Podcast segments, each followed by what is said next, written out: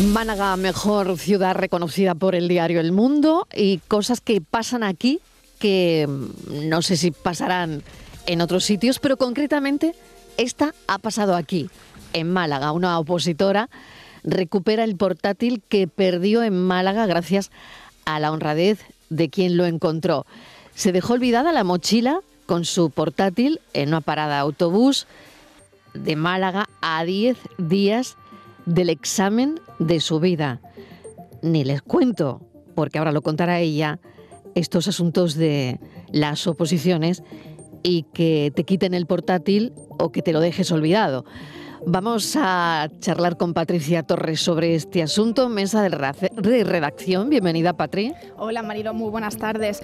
Pues vamos a contar esta historia. El día 8 de diciembre, Cristina subió al autobús y cuando llegó a casa se dio cuenta de que se le había olvidado el ordenador. Su pareja se acercó rápidamente a la parada, pero ya no estaba allí. Su única intención era, obviamente, recuperar esos apuntes para el examen que tenía porque estaba opositando para la plaza de funcionaria de instituciones penitenciarias. Y así también lo dejó reflejado en la nota que colocó en una parada de autobús en Málaga. Decía así, Ayer olvidé aquí mi mochila con un portátil y mis apuntes del examen más importante de mi vida. Ofrezco recompensa, rezaba ese cartel. Y la postdata destacaba que si no quieres devolverme el ordenador, por favor, devuélveme los apuntes.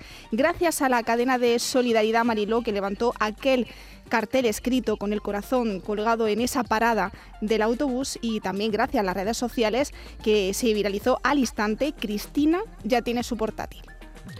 Pues Cristina Onaindía no usa redes, no tenía ni idea de que el cartel que colocó en esa parada de autobús en Málaga, donde se olvidó su portátil, se había hecho viral. Y estos son los asuntos, Patrick. Claro, eh, este tema se hizo viral precisamente porque, claro, ya llamaba la atención el cartel, ¿no? Claro, eh, el cartel se hizo, se hizo muy viral y también, ahora nos contará Cristina, eh, ¿Por qué? Porque fue una niña de nueve años que le dijo que, la mejor idea sería ponerlo en, las redes sociales, que seguro que, iba, a tener, eh, pues iba a tener una buena aceptación y sobre todo que la gente se iba a enterar de que alguien estaba buscando eh, ese portátil y, lo más importante, esos apuntes, porque Cristina estaba opositando para ese examen. Vamos a charlar con ella, Cristina Onaindia. Bienvenida, gracias por atender nuestra llamada. ¿Qué tal? ¿Cómo estás? Hola, muchísimas gracias. bueno, cuéntanos esta historia. Hoy hablamos de Málaga por, por muchas cosas buenas, pero fíjate que también por esta. Em, ¿Qué pasó y, exactamente cómo, cómo te devuelven tu portátil, ¿no? Además, en un momento muy crítico de, tu vida, ¿no? Preparar unas oposiciones que ahora nos contarás. Em, bueno, pues eh, yo decidí la última semana anterior al examen ir a una cápsula de estudio municipal que hay en la estación de autobuses, que además creo que mucha gente desconoce su existencia.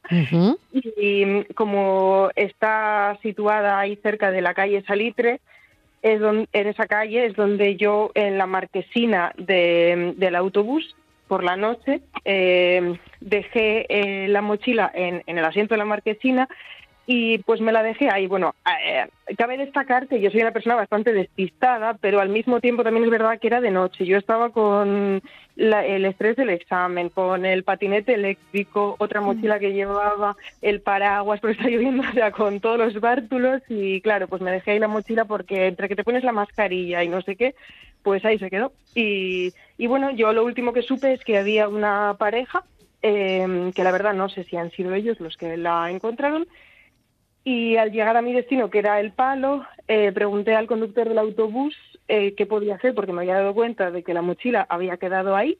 Y él me dijo que no, no tenía ni idea, que, que no sabía qué podía hacer. Así que yo llamé por teléfono a mi pareja. Eh, bueno, mi novio vive en Ciudad Jardín y al quedar más cerca me dijo, no, no, lloviendo no vayas con el patinete, ya me acerco yo con la bici.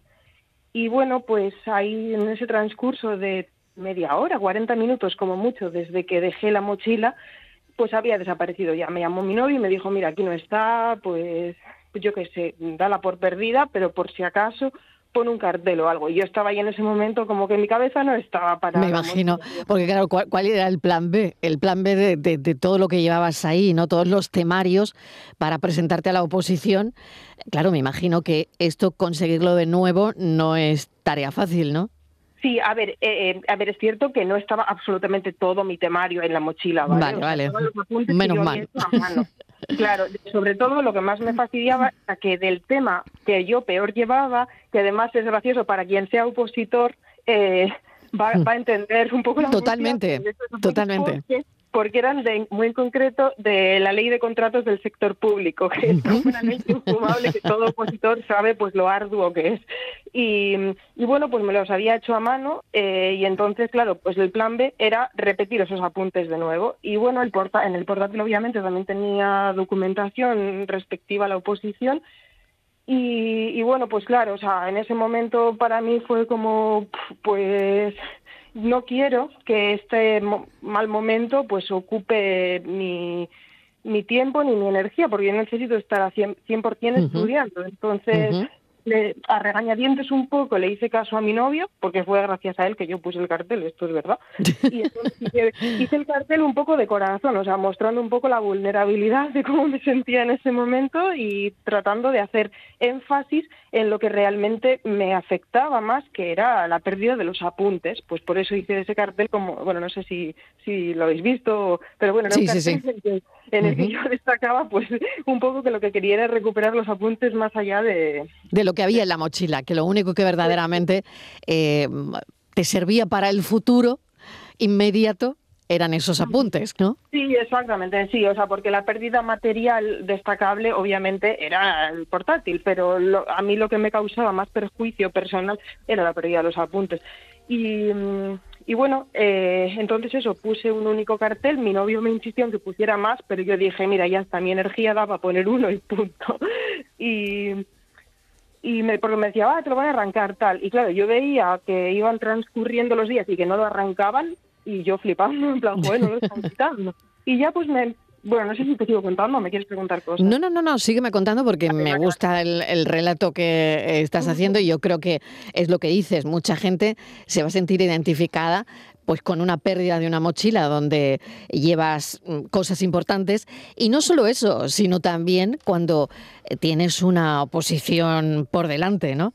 Sigue, por favor, contándonos. Vale, bueno, em, el caso es que yo puse el cartel, pasaban los días y la verdad que nadie llamaba y yo no tenía ninguna esperanza de que lo hicieran. Simplemente pues lo puse y me olvidé. Fue como, mira, yo ya he hecho mi parte y ya el resto es el destino, pero yo bajo ningún concepto pensaba que lo iba a recuperar. Em, y bueno, el caso es que yo hice el examen, que lo hice el día 18, un domingo, y el lunes ya fue que me empezó a llamar gente me empezaron a llamar personas o escribiéndome WhatsApp, oye, has encontrado el portátil, tal, y yo digo, uy, qué raro, ¿por qué de repente todo el mundo me escribe si ya ha pasado ya una semana? y una chica me dijo, em, es que no sé si lo sabes, pero te estás haciendo viral. Y bueno, yo no podía creer, y yo, porque claro, yo no tengo redes sociales. Ah, bien, bien. Claro, mi novio me decía, ay, eso hay que ponerlo también en Facebook, dale. Y yo, mira, yo no tengo tiempo ahora, no tengo energía para hacer esto, no tengo Facebook, no me voy a abrir una cuenta para poner esto. Y, y bueno, entonces, claro, se conoce que pues había gente haciendo difusión de, de mi cartel. Y entonces ahí yo empecé a decirle a mi novio, ojo, es que mm, hay gente que está más interesada que yo misma en que encuentre esto, es que es muy fuerte. y, bueno, hasta que ya entre esas llamadas eh, a las que me acabo de referir, una de ellas fue ya informándome directamente de que alguien había llamado a la EMT, eh, a la sección de objetos perdidos, y que le habían dicho que sí, que efectivamente había una mochila que respondía a esas características que yo le había dicho. Eh, porque me preguntó de qué color es y tal, y bueno, en fin, alguien haciendo algo que podría haber hecho yo, pero es que ni se me ocurrió. Y, entonces me dijo, sí, sí, ve porque está ahí. Y yo le dije, pero espera, espera, no cuelgues, ¿quién la ha entregado? Y no lo sabía esa, esa chica no lo sabía. Y bueno, el caso es que ya llamé a la MT, me dijeron que estaba ahí, luego me empezaron a llamar de periódicos, eh, yo pues flipando porque no sabía que esto podía llegar a tener esta repercusión, este alcance que ha tenido, ni mucho menos la red de solidaridad que se ha desencadenado gracias a, a una publicación que, bueno, para mí esta es la parte como más bonita de, de, esta anécdota claro que sí. fue que eh, nunca he llegado a saber quién la ha entregado. Yo sospecho que puede ser esa pareja, porque son realmente las últimas personas que yo vi al lado de mi mochila, pero no lo sé si fueron ellos o no. Eh, pero sí eh, sé quién fue, sí, perdón, eh, sé quién em, fue el encargado de hacer la difusión gracias a la cual he encontrado la mochila. Y es un chico que me contó que su, su hija de nueve años vio el cartelito y le dijo, oye, mira este cartel y tal, ¿por qué, ¿por qué no le ayudamos a esta chica a encontrar la mochila? Y su padre dijo, claro, y sacó una foto, lo publicó en su Facebook y a partir de ahí, ¿no? Y claro, y entonces pues se conoce que eso fue como un tren descarrilado, que empezó a compartir la gente, más de 5.000 personas, que parece ser que eso es mucho en Facebook. Claro, claro, claro. Pero fíjate, ¿no? Eh, todo esto, Cristina, es probablemente punto número uno por la situación que estáis viviendo los jóvenes, ¿no? Em, una oposición que tiene mucho que ver con, con tu futuro. Claro, tú recuperas el ordenador este martes el martes, si no me equivoco, y el examen de tu vida para conseguir esa plaza de funcionaria de instituciones penitenciarias lo tenías el domingo. Es decir, que em, no llegó a tiempo, digamos, el ordenador. Entiendo que no llegó a tiempo, pero, pero esto tiene también otra lectura, porque el tema que peor llevabas, al no tener los apuntes en el ordenador, em, lo volviste a escribir, ¿no? Exactamente, sí. O sea, que no hay mal que por bien no venga. Exactamente, sí. Además, ese no ha sido el único beneficio. O sea, no solamente he podido reforzar esa parte un poco carente que no llevaba bien preparada el examen, porque claro, me hice los, apuntes de nuevo y encima le puse mucho énfasis, porque es de, que te entra miedo de, ¿y ahora qué hago con este tema? Y claro, y encima cayó, cayó una prueba entera de este, de este tema. Y, y bueno, eh, y la otra, no solamente hay esa lectura positiva, ¿no? Como dices de que no hay mal que por bien no venga, sino que para mí esto ha sido un aprendizaje brutal. Eh, porque claro, yo en ese momento tuve que aprender a desprenderme, como a desapegarme de ese suceso, digamos, un poco traumático.